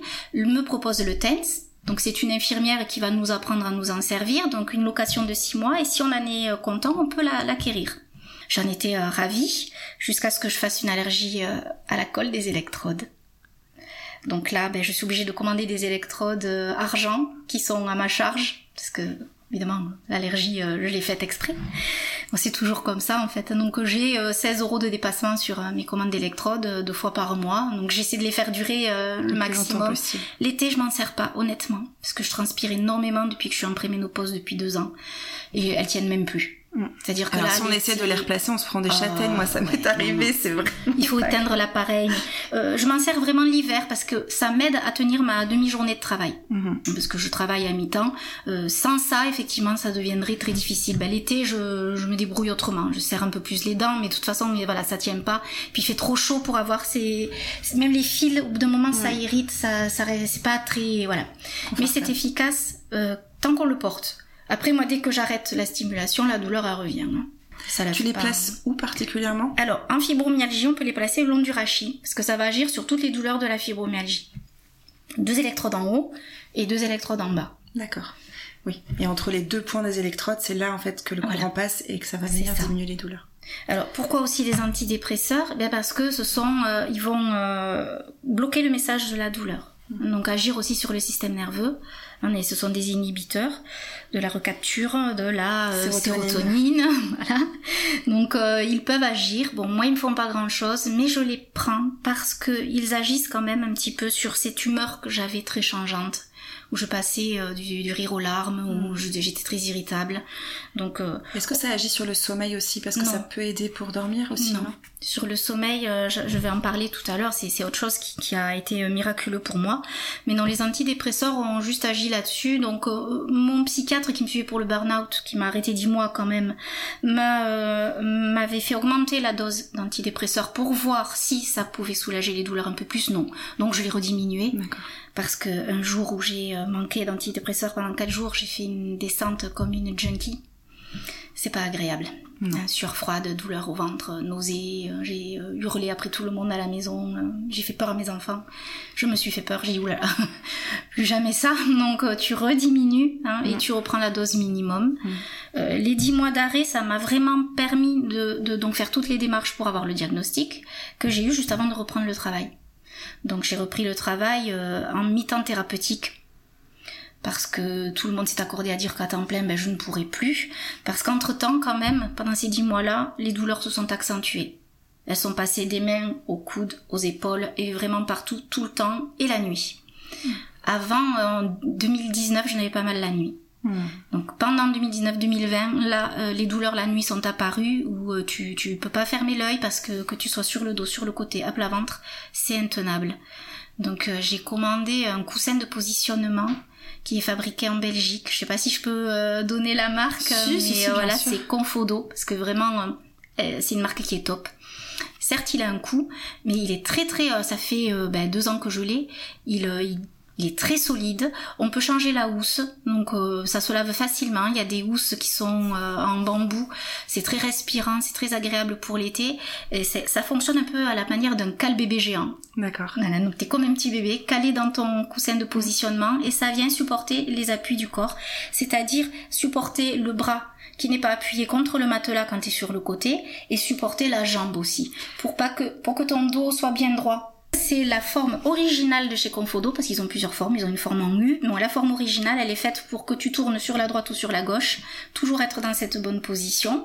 Donc, euh, il ne s'écrase pas, il a un très bon maintien, il est souple, enfin, c'est mon meilleur ami, quoi. Ça a sauvé tes nuits en tout cas. Exactement. Donc je dors beaucoup mieux, mais j'avais quand même ces insomnies qui n'étaient pas liées à la douleur. Donc ça c'est absolument perturbant parce que tu n'as strictement rien à faire, mais c'est même pas je suis tracassée d'un problème euh, oui particulier. C'est rien, c'est tu n'arrives pas à dormir. Donc ben j'ai lu énormément, même des fois euh, presque j'aurais lu le dictionnaire parce que j'avais plus euh, de livres tellement je m'ennuyais, jusqu'à ce que une des personnes qui me suivent sur mon compte Instagram me demande si j'ai testé le bracelet Remedy. Je lui ai dit non, je connais pas, donc ben, si tu veux, je me renseigne. Elle me dit oui, je veux bien, je suis un peu timide, pas. Donc moi, ben, pas de timidité, j'envoie un mail à Remedy, il me dit si te répond tant mieux, si te répond pas, tant pis, tu verras bien. Grande surprise, le lendemain, je reçois un mail du service commercial qui me dit, euh, et marketing, qui me dit, bah écoutez, euh, on peut peut-être euh, échanger par téléphone. Comme ça, je vous explique, vous vous, vous m'expliquez euh, ce que vous voulez savoir exactement. Je trouve ça super. Je donne mon numéro de téléphone et on prend rendez-vous, il me rappelle. Euh, je tombe sur une personne charmante qui me dit voilà, euh, donc on a créé euh, ce dispositif avec une technologie qui date des années 70, qui a été inventée en Russie à l'époque où les États-Unis ne voulaient pas communiquer à la Russie la molécule du paracétamol. Donc pour soulager les douloureux chroniques, la Russie avait créé ce système qui est un système de d'ondes millimétriques enfin là c'était des, des, grosses ondes hein, c'est euh, en fait dans un aimant géant à l'époque hein, ça prend une pièce entière. Et ça soulage sans aucune euh, innocuité. Disons qu'il y a absolument pas d'effet secondaire mais voilà il faut aller à l'hôpital à l'époque pour rentrer dans une pièce passer euh, une heure ou deux dans cet appareil qui va des ondes magnétiques c'est ça? Exactement des ondes électromagnétiques. Et c'est l'armée française qui a récupéré cette, cette technologie, l'a miniaturisée Enfin, non, l'armée l'a pas miniaturisé, mais c'est un médecin de l'armée qui s'est associé donc avec d'autres personnes et qu'ils ont créé Remedy Labs. C'est un laboratoire français qui se situe à Grenoble, c'est une start-up. Et euh, ils se sont dit, il y en a assez d'avoir des douleurs chroniques qui sont euh, drogués. Et euh, ils voulaient pas non plus qu'on arrive comme aux États-Unis avec le problème de l'oxycodone, avec des personnes qui se retrouvent vraiment euh, dépendantes. dépendantes. Et ils se sont dit, on a cette technologie, moi j'ai travaillé dessus, je suis sûre qu'avec la technologie moderne, on peut miniaturiser et ils ont vraiment miniaturisé puisque c'est un bracelet qui ressemble à une montre connectée euh, avec deux petites plaques. Donc là, ce sont des euh, nanosondes, c'est de la nanotechnologie, c'est des ondes millimétriques qui sont envoyées sur la peau du poignet, à l'intérieur du poignet, à l'endroit où c'est très interne. Voilà, exactement, parce que c'est là où la peau est la plus fine. Donc ça n'est absolument pas douloureux, c'est une légère, euh, c'est une chaleur, une légère mmh. chaleur, et c'est une séance de 30 minutes. Que tu fais le soir du coup? Alors, je fais pas ça le soir, je fais toute la journée. Donc moi, il m'explique comment c'est et il me dit, écoutez, voilà, ce que je vous propose, euh, vous faites l'éligibilité sur le site. Si vous êtes éligible, on vous l'envoie et on vous donne trois mois de gratuité en échange de vos euh, commentaires sur les réseaux sociaux. Donc je dis oui, mais alors sachez que moi, si ça marche pas, je, ben, je dirai. Il me dit oui oui mais de toute façon on est en phase de test donc euh, on vous musellera pas hein, euh, si ça va pas vous le dites et puis vous dites que vous l'avez renvoyé puis voilà quoi il y a mm. pas de y a pas de problème vous pourrez dire ce que vraiment ce que vous pensez, ce que vous pensez. donc j'ai trouvé ça hyper pro euh, hyper sympa. Donc euh, ben, je fais le test d'éligibilité. Il me rappelle, il me dit bah, c'est ok, donc voilà, je vous donne le code promo, vous pouvez commander. Je reçois le bracelet. Et là on a un coach, parce que c'est pas que un outil, c'est aussi une appli. C'est une solution globale. Donc euh, on a un coach qui va nous suivre parce qu'il va dire voilà est-ce que tu est-ce que tu marches assez, est-ce que tu bouges assez, est-ce que tu manges correctement, euh, est-ce que tu évites les excitants. Voilà, tu vois tout ça, il va tu as une bonne heure d'entretien avec cette personne qui te pose des questions sur ta tes habitudes de vie. Ils sont pas là pour juger. Ils sont très agréables, ils vont t'aider, ils vont te proposer euh, des solutions sportives douces. Ils ont des webinaires sur la nutrition, sur le yoga, sur la méditation, sur euh, énormément de sujets. Ce sont des experts qui interviennent, à des nutritionnistes, euh, euh, des, kinés. énormément de personnes. Et en plus donc de, tu as toute une documentation aussi que tu peux trouver sur différentes pathologies, le fonctionnement du bracelet. C'est vraiment très très complet. Il y a aussi la possibilité d'avoir euh, ce qu'ils appellent Remedy Link. Donc c'est un réseau social des utilisateurs de, du système où on peut échanger entre nous puisqu'on est souvent porteurs des mêmes pathologies mm. chroniques douloureuses. Euh, où on va parler euh, voilà de nos petits problèmes. Au fait, moi j'ai ça. Est-ce que vous vous avez ça? Ça fonctionne un peu comme le compte que j'ai sur Insta où on échange énormément. Et je, je, teste le bracelet. Au bout de 15 jours, je passe de une heure de sommeil à deux. Et puis au bout d'un mois, je passe de une heure à, à 3. Et puis maintenant, voilà, je suis à 6-7 heures de sommeil euh, par nuit. Donc tu le portes toute la nuit? Non, je le porte 5 fois par jour, à peu près 4 à 5 fois par jour. 30 minutes. 30 minutes. Le matin au réveil. Ça m'a enlevé les, les raideurs matinales. Ça aussi, c'est un des symptômes de la fibromyalgie. Le matin, on est raide.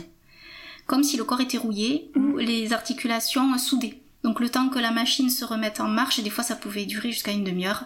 Là ça me dure euh, deux minutes, hein, le temps de mettre les pieds sur le côté du lit et s'allier, euh, j'ai quasiment plus rien.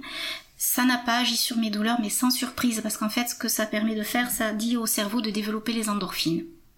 Ces ondes-là vont dire au cerveau tu as mal, donc s'il te plaît fabrique des endorphines. Les endorphines, c'est le composant euh, naturel que fabrique notre cerveau, qui est le petit, la petite cousine de la morphine. Il va dire au cerveau, vas-y, euh, tu as, tu as mal, donc euh, libère des endorphines. Ok.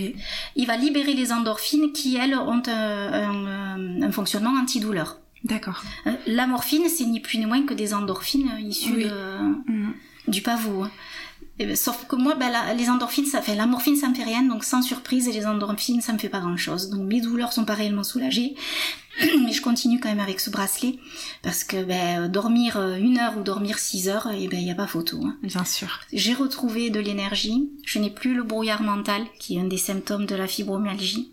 Où on est, c'est le mode zombie que je disais, tu sais, où tu hmm. peux pas réfléchir, où tu peux pas parler, où tu comprends à ce qu'on te dit. Et ce bracelet, il coûte cher? C'est pas donné. Oui, c'est 50 euros euh, d'abonnement mensuel. Parce que pour l'instant, ils n'ont pas encore l'appellation dispositif médical. Hmm. Les études sont en cours, c'est récent. Mais honnêtement, si on peut, euh, si on peut faire l'effort, ça vaut tellement le coup de se passer de somnifères. Parce que moi, j'avais que ça qui marchait. Oui. Oui, après, comme tu dis, comme c'est mensuel, j'imagine qu'on peut essayer. Et si on voit qu'il n'y a aucune amélioration, on peut interrompre le contrat. C'est pas un engagement sur un an. Non, de toute façon, on a deux mois offerts quoi qu'il en soit. Donc ça, c'est la solution que tu as trouvée pour le sommeil. Oui. Euh, Est-ce que le centre antidouleur t'a proposé d'autres euh, choses à mettre en place que le TENS? Oui, il m'avait proposé la sophrologie. J'ai essayé, mais moi, j'adhère pas. D'accord. Donc euh, il ne faisait pas de méditation de pleine conscience. Donc ça c'est une amie psychologue qui m'a donné des cours d'initiation euh, en groupe. Donc là je les ai payés de ma poche et je suis tombée dedans on va dire. Pourtant je pensais que c'était pas fait pour moi que j'étais trop speed pour méditer, mais non, je médite tous les jours maintenant. Et tu euh, vois que ça vient apaiser certaines choses dans, tes douleurs Ça n'apaise pas la douleur, mais ça aide à la gérer. Je suis beaucoup mieux, et ça n'a pas géré que la douleur. Ça a géré toute ma vie. Ma fille aînée, quand elle est redescendue d'Arras, quand elle a eu fini ses études, elle a dit, mais rendez-moi ma maman qui s'énerve tout le temps. Parce qu'elle a retrouvé une maman très zen, qui est même au travail. Je m'énerve plus, c'est fini ça. Et tu, le mi-temps thérapeutique, tu as pu le poursuivre aujourd'hui c'est... Oui, tout à fait. Euh, tu as une reconnaissance au niveau euh, de la sécurité sociale qui te permet de travailler à mi-temps? Oui, parce que ben, comme j'ai retrouvé un peu du poil de la bête, j'ai retrouvé de l'énergie, je me suis dit, ben, il faut faire toutes les démarches. Maintenant que tu as ton diagnostic, tu t'arrêtes pas en si bon chemin, ben, déjà tu, tu crées un compte Insta pour en parler aux autres. Je me suis mise à écrire un livre pendant mon arrêt maladie, parce que ben, je me retrouvais inactive. Ça me manquait de travailler. Et puis tu n'avais plus rien à lire, donc il fallait écrire. Il fallait écrire. J'ai toujours beaucoup lu et j'avais envie d'écrire et j'osais pas. Je me suis dit non, t'as pas de sujet. Ben là, j'en avais un. C'était éviter à d'autres 20 ans d'errance, éviter de de faire les mêmes erreurs que moi, d'être obligé de passer par la case burn-out pour, mm. euh, pour se prendre soin de soi. Mon, mon psy me disait, c'est quand même malheureux d'en être passé par là. Il y avait des signaux. C'est comme sur ton compte Instagram, tu, tu proposes énormément de choses à mettre en place pour lutter contre les douleurs. En tout cas, tu parles de ce qui, toi, euh, marche. Et du coup, tu dis, ben voilà, ça peut valoir le coup d'essayer, mais c'est des choses dont on n'entend pas forcément parler et qui sont peut-être des clés à saisir pour euh, bah, ceux qui souffrent. Je parle aussi des fois de choses qui marchent pas pour moi parce que je sais que ça marche pour d'autres. La sophrologie, ça mm. marche, donc je peux faire des sujets dessus. Mm. J'ai fait un sujet sur la réflexologie parce que la réflexologie plantaire, sur les pieds, on a 7000 terminaisons nerveuses, donc forcément ça aide. Euh, alors c'est pas magique, mais c'est mieux. Disons que tu, le sais certainement, quand on a une, maladie chronique, c'est vraiment euh, une prise en charge pluridisciplinaire. Tu ne peux pas avoir qu'un seul traitement qui va fonctionner, ça va être le cumul de plusieurs choses. Donc pour moi, c'est balnéothérapie, puisque mon algologue m'a prescrit des séances de kiné en balnéothérapie donc euh, je vais une, deux fois par semaine dans ma petite piscine avec euh, des sportifs de haut niveau, des fois sinon des petites mamies. et on fait nos, nos mouvements. Donc c'est 45 minutes dans l'eau où tu n'as pas mal parce que bah, t'es porté. Et puis c'est de l'eau assez chaude Oui, elle est à 31. Il était comme l'hiver, c'est top. Et euh, tu es porté, ton corps, ton corps pèse 7 à 6 fois moins ou 6 à 7 fois moins, dans ce sens c'est mieux. Et donc tu te fais pas mal en faisant les mouvements et ça te permet de ne pas perdre complètement ta masse musculaire. Alors là aussi ça va pas forcément agir sur les douleurs, mais vu que tu as tout arrêté, que tu marches moins, tu te transformes petit à petit en flanc et c'est pas top. Donc mon algologue me disait voilà pour pas, euh, je dis non s'il vous plaît docteur j'ai déjà pris 20 kilos si en plus je dois gondoler non. Donc je fais je fais ça parce que ben, avant je courais je cours plus. J'essaie de marcher pour aller au travail j'habite. En fait, j'ai l'impression que ça, ça, permet de sortir du cercle vicieux. En fait, c'est c'est plein de petites choses qui, même si c'est petite, enfin, même si, si c'est à chaque fois de toutes petites choses, mis bout à bout, oui. ça fait la différence. Ça fait la différence. Équilibrer son alimentation aussi, éviter une, une alimentation trop inflammatoire, même si des fois je craque, évidemment. c'est pas toujours euh, voilà. le sel de la vie. Mais mais oui, mais c'est c'est vraiment un tout et surtout euh, ne, ne, pas euh, ne pas s'arrêter euh, avec des idées reçues, pas dire voilà la sophro c'est pas pour moi ou l'hypnose c'est pas pour moi. Moi j'ai tout essayé, j'ai essayé l'acupuncture, l'auto-hypnose, j'ai essayé la sophro, la micronutrition, j'ai essayé mais je ne sais combien de, de, choses. Dès qu'il y a quelqu'un qui me donne un conseil, bon un peu ça m'énerve des fois parce que alors qu'est-ce qu'on en entend? Ah tu devrais faire ci, tu devrais faire ça, tu devrais c'est un peu pénible. Oh, et la cousine du cousin de, euh, de mon frère. les gens veulent aider, mais ils se rendent pas compte aussi qu'on est passé souvent par toutes ces techniques-là. Oui, et qu'on a déjà essayé.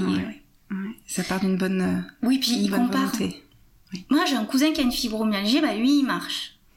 Ou alors contrairement, j'ai un cousin qui a une fibromyalgie, c'est complètement laissé aller. Oui, mais alors lui, il est peut-être euh, à un stade de fibromyalgie qui est beaucoup plus important que moi, et il faut pas juger. Hmm voilà, quand j'étais au travail à 100%, on me disait mais euh, t'as as, peut-être ça et quand je vois comment tu travailles, alors que moi ma cousine elle travaille plus, euh, ben oui mais euh, ma cousine elle est peut-être dans une, une situation plus euh, plus avancée que la mienne, voilà. Mm, tout à fait. Bon, chaque cas est différent. Chaque cas est différent, exactement. Donc la prise en charge pluridisciplinaire c'est important et puis s'écouter. Voilà, j'ai pas repris à 100% au travail parce que je savais que je ne pourrais pas, mais j'ai pris les devants. Déjà euh, au bout de quatre mois d'arrêt, j'ai euh, contacté la médecine du travail. J'ai été suivie aussi par une assistante sociale de la CARSAT détachée à la CPAM. Si on vous contacte, je vous conseille d'aller voir. J'avais énormément d'a priori moi sur les assistantes sociales. Je sais pas pourquoi. Et j'ai été euh, étonnamment, très agréablement surprise. C'est quelqu'un qui a été d'une bienveillance absolue, donc à la CPAM de Perpignan, qui m'a expliqué ben, combien de temps je pouvais rester en arrêt maladie combien de temps je pouvais rester en mi-temps thérapeutique, euh, que ce serait mieux si je pouvais reprendre le travail quand même assez rapidement, mais pas trop, qu'il fallait que, j'écoute bien les médecins qui me disent que j'étais prête. Voilà, c'était vraiment des conseils à la fois euh, psychologiques sur comment euh, gérer mes douleurs, mes émotions, le fait d'être en arrêt, de se sentir inutile, on parlait beaucoup de ça, et aussi comment gérer mes dossiers. Mmh. Faites une demande, exactement. Faites une demande auprès de la MDPH pour la reconnaissance travailleur handicapé. C'est bien pour votre employeur, c'est bien pour vous. Voilà, tout ça. Euh, ça aussi, ça m'a beaucoup aidé. Elle m'a parlé de la méditation de pleine conscience, ce qui fait que quand mon ami m'a dit, ben, je te propose des ateliers, mais voilà, tout ça, T'avais déjà dans un coin de la tête entendu ça et donc y est peut-être allé plus facilement. Alors c'est souvent ce que je fais quand les choses sont redondantes, quand j'entends parler de réflexologie, puis que je vois une émission, je me dis ah ça c'est un signe de la vie. Deux fois dans la même semaine, tente-le. Donc voilà, souvent je marche aussi un peu à l'instinct. Donc elle, elle a été vraiment d'un grand secours. Elle m'a dit quoi faire et donc quand j'ai dit que je voulais reprendre, elle m'a dit je vous conseille de contacter la médecine du travail. Euh, donc moi j'ai eu une très bonne écoute au niveau de la CPM avec cette, euh, cette assistante sociale, j'ai eu une très bonne écoute au niveau de la médecine du travail, mais aussi j'y suis allée en disant je veux travailler. J'y suis pas allée en disant aidez-moi à plus travailler. Bien sûr. C'était comment aménager voilà. mon équilibre entre ma maladie, la vie professionnelle, ma vie personnelle, ça. pour que tu aies à nouveau de l'énergie quand tu rentres du travail? Que tout ne soit pas dédié au travail et qu'après t'aies plus aucune énergie Mais pour ta ça, je dis, je, je, trouve que c'est parfaitement injuste de tout donner au travail et d'après d'être euh, un zombie euh, pour sa famille. Moi, je suis déjà que je culpabilise d'être une maman à, entre guillemets pas à la hauteur parce qu'il est évident que ce que je faisais avec mon aîné qui a 26 ans, c'est pas du tout ce que je fais avec mon petit Victor. Hmm. Lui, euh, il est l'enfant d'une maman malade et bon, maintenant je culpabilise plus, mais c'est dur pour lui. Bien sûr parce qu'on fait pas les, les, mêmes choses et puis souvent il veut me prendre dans ses bras, il me fait mal. Il faut expliquer, non, c'est pas toi mon lapin, c'est la maladie de maman, parce que c'est pas évident non, de repousser un enfant qui veut faire un câlin. Et alors j'évite de le repousser, mais il voit que je me crispe, donc il sait qu'il est en train de me faire mal. Mm. Donc tout ça, c'est aussi euh, pas évident, et euh, ça, ça, aide de, de, rencontrer des professionnels qui vont euh, dire, mais non, effectivement, c'est pas parce que vous travaillez que vous devez à côté de, de ça louper votre vie privée. Bien il faut sûr. un équilibre. Donc c'est ce que m'a dit le médecin du travail. elle m'a demandé si je pouvais reprendre mon poste, et j'ai dit absolument pas. Euh, conseiller professionnel euh, à, à mi-temps, mais non, parce que les clients professionnels, euh, s'ils ont un frigo qui tombe en panne au, euh, au, restaurant, je peux pas leur dire, ben, je peux pas vous faire le financement parce que moi je travaille que les matins. Voilà, mmh. donc non. J'ai dit ça serait trop compliqué, ils pourront pas m'alléger le poste parce qu'il faudrait mettre quelqu'un en face de moi, c'est pas possible. Donc non, je une banque c'est suffisamment grand pour trouver une place au siège, je vais demander. Ça s'est pas très bien passé au début avec mon employeur parce que je crois qu'ils ont pas très bien compris en fait ce que j'avais puisque ben ils savent pas. Moi ils, ils savaient que j'étais arrêtée pour burn-out parce qu'après mmh. tout c'est vrai que l'arrêt maladie c'était ça. Oui, à la base. À la base. Sauf que comme m'a dit mon psychiatre, mais en fait on a beaucoup parlé après de la maladie et de la gestion de la maladie très peu du travail parce qu'il me dit votre travail en somme c'est pas ce qui vous a réellement épuisé, c'est la maladie et votre travail mmh. et le fait que vous n'aviez pas su lever le pied, que vous n'avez pas su vous écouter c'était pas le travail à proprement parler. Ça reste quand même un burn-out, hein, parce que c'est un effondrement et que on est vraiment détruit, comme je le disais tout à l'heure. Il a fallu que je me reconstruise. Donc je dis 10 mois d'arrêt, m'a fait c'était neuf, ce qui est rigolo parce que c'est euh, le temps d'une grossesse. Ouais. Donc je suis revenue à la vie. Une renaissance. Une renaissance. Euh, j'ai abandonné les mauvaises habitudes. Maintenant je m'écoute. Maintenant, je prends le temps. Maintenant, quand ça va pas, je dis que ça va pas. Et au travail, euh, je ne force plus comme je forçais avant. Je travaille toujours euh, correctement, bien entendu, bien mais euh, tu es consciencieuse, mais tu et, oui. et puis si ce travail n'est pas tu fini, fais passer en priorité. Suis, je ne suis plus dans le stress. Tant pis, il se fera le lendemain. Voilà. Mmh.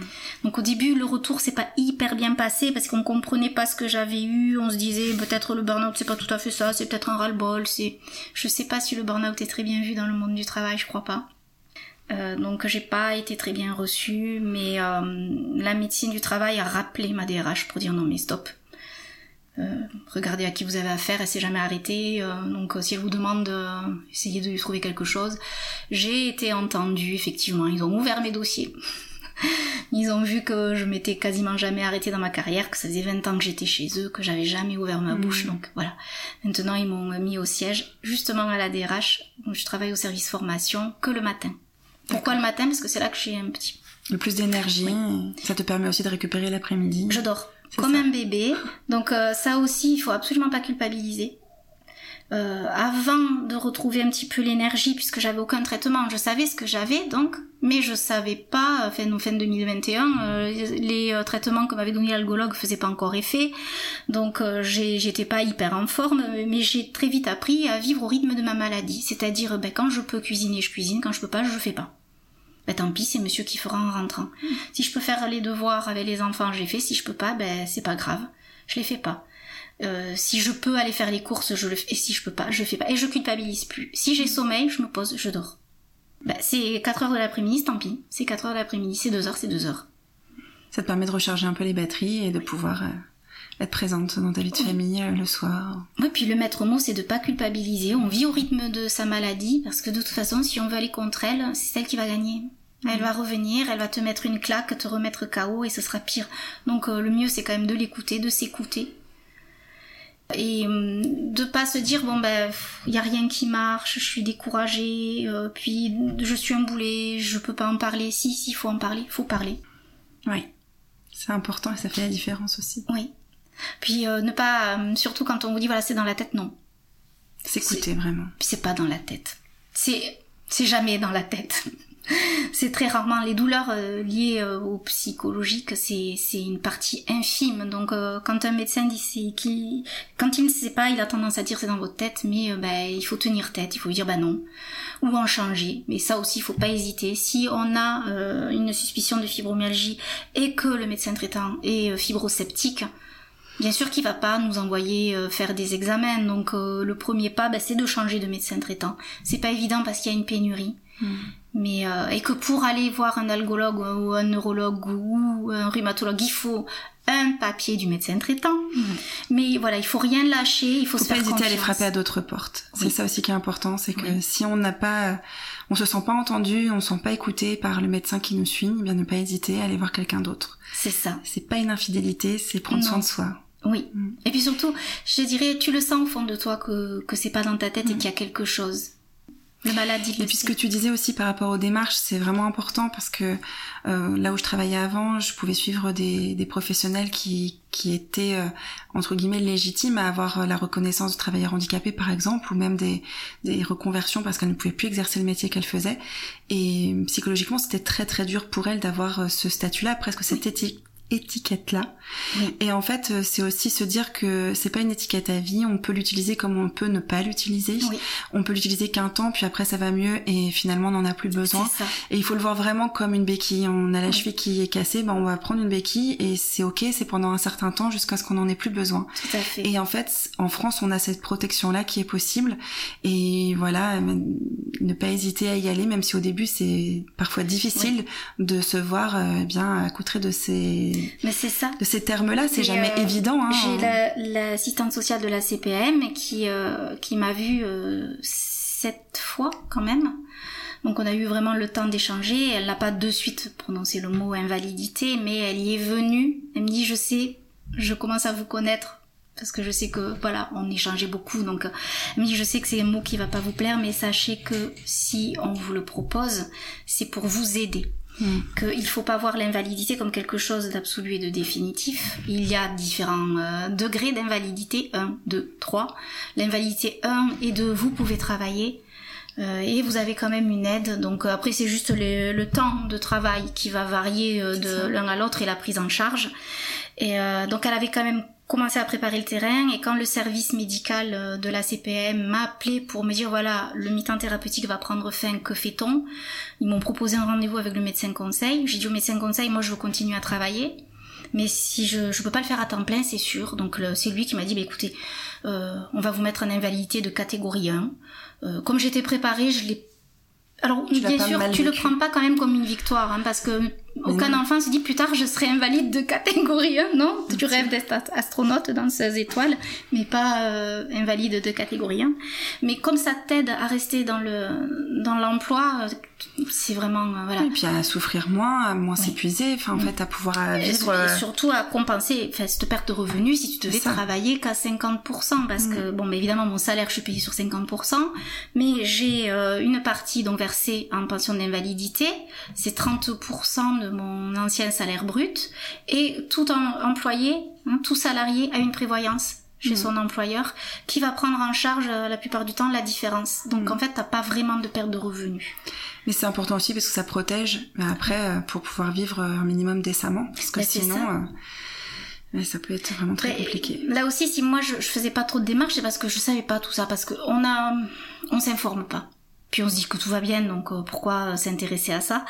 Et je me disais, mais t'as quatre enfants, comment tu vas faire pour leur payer des études si tu euh, tu dois travailler à mi-temps? Et tu, tu te dis, l'invalidité, c'est pas pour moi parce que tu as toujours l'impression, un peu le syndrome de l'imposteur, de pas le mériter. Et encore des fois, je me dis, mais c'est pas vrai. Voilà, j'ai demandé un fauteuil roulant.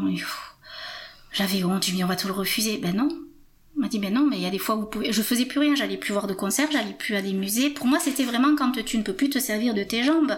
Et mon algologue me dit, mais non, c'est quand euh, il y a des moments où on peut pas marcher, ben on s'en sert. Mmh. La posture debout est trop pénible. Est trop pénible, c'est ça. Mmh. Et euh, donc, il faut cheminer quand même, hein, parce que tu vois le diagnostic... Enfin, le diagnostic non officiel, je l'ai eu en 2020 j'ai commencé moi à m'interroger, c'était fin 2019, le diagnostic officiel 2021, et on est en 2023, et c'est à peine, tu vois, euh, l'invalidité, je l'ai eu en 2022.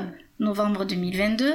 Euh, le fauteuil roulant, je l'ai demandé là en mars 2023 et là j'ai fait les démarches pour avoir euh, les cartes mobilité inclusion, mmh.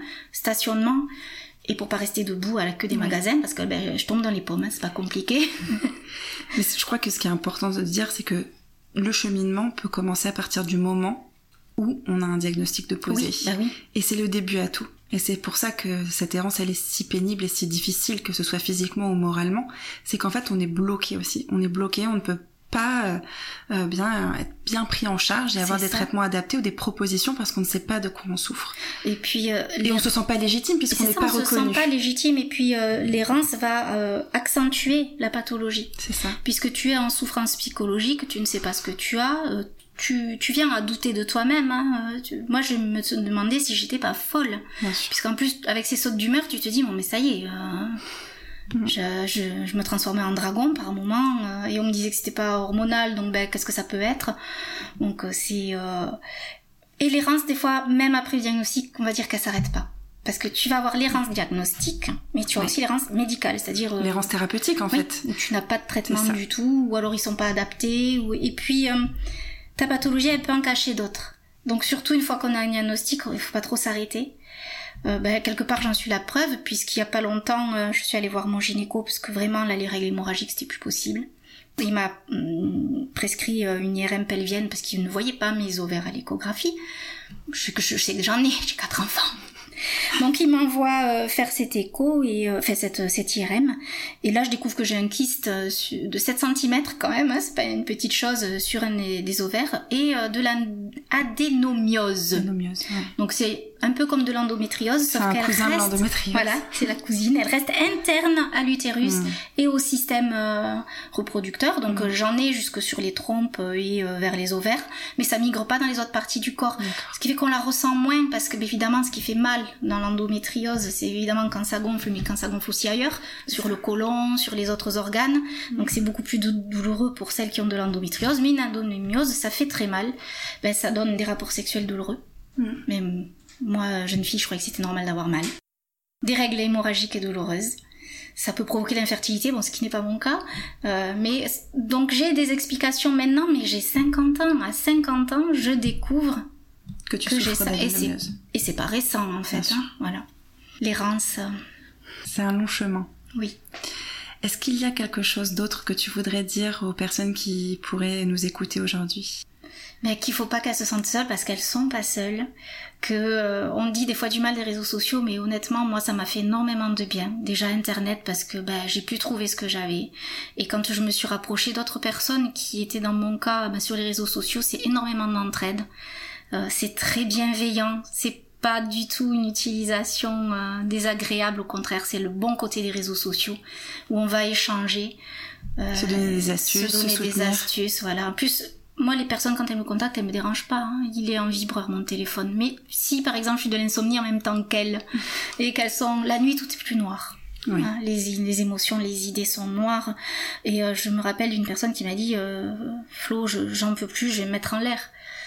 Et euh, ben, on a discuté, on a discuté une bonne partie de la nuit parce que moi je dormais pas et euh, et après le lendemain, euh, elle m'a envoyé un petit message pour me dire ça va mieux, euh, merci, mais merci, merci non parce que parce que merci elle parce que ce que ça m'apporte moi de savoir que je peux aider, c'est énorme. C'est aussi thérapeutique. Ça donne du pouvoir aussi. C'est thérapeutique sur sa maladie. Ouais. Mm. Merci beaucoup pour euh, ton témoignage. Merci à toi de m'avoir écouté. Oh, avec plaisir. Euh, je mettrai les liens évidemment de ton compte Instagram avec toutes les astuces que tu mets, tous tes comptes rendus, tout et puis euh, le livre aussi que tu as sorti, il est paru il y a quelques temps maintenant. Euh, début juin, oui. Début juin, donc euh, deux mois. C'est ça. Et les liens pour que les personnes qui souffrent éventuellement de fibromyalgie ou qui se reconnaîtraient dans les symptômes, eh bien puissent se le procurer pour. Tout à fait. Bon, ou même de maladies chroniques au sens large, hein, parce qu'en fait, ce que j'évoque, c'est aussi les reins, c'est le, fait de pas s'écouter, voilà, c'est tout ça. Et ça s'appelle une malade en pleine forme. parce que c'était vraiment mon cas. Et euh, j'ai essayé de, de, faire quelque chose d'un peu léger, pas trop, euh, pas trop lourd, même si par moment on va verser sa larme parce que je donne énormément de moi et que je vais euh, parler de, de, moments de ma vie qui sont un petit peu difficiles, comme le décès de mon papa. Mais j'ai essayé de le faire avec humour quand même, mais sans non plus être trop complaisante avec bah, les fibro-sceptiques et avec le monde du travail, voilà, en disant les choses telles que moi je les ressens. Et c'est ça qui est important, voilà. c'est de partir de Exactement. Et puis voilà les petites astuces, dire ce qui marche, ce qui marche pas pour moi. Merci beaucoup. Mais merci à toi. Et à très bientôt. À bientôt.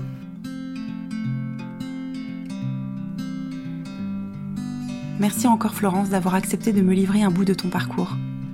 Tu mets aujourd'hui toutes les solutions qui te soulagent à la disposition du plus grand nombre à travers ton compte Instagram, le livre que tu as écrit et ton témoignage aujourd'hui à mon micro. Ta générosité pour venir en soutien des autres est belle et donne envie de croire en l'autre toujours plus. Merci pour ça.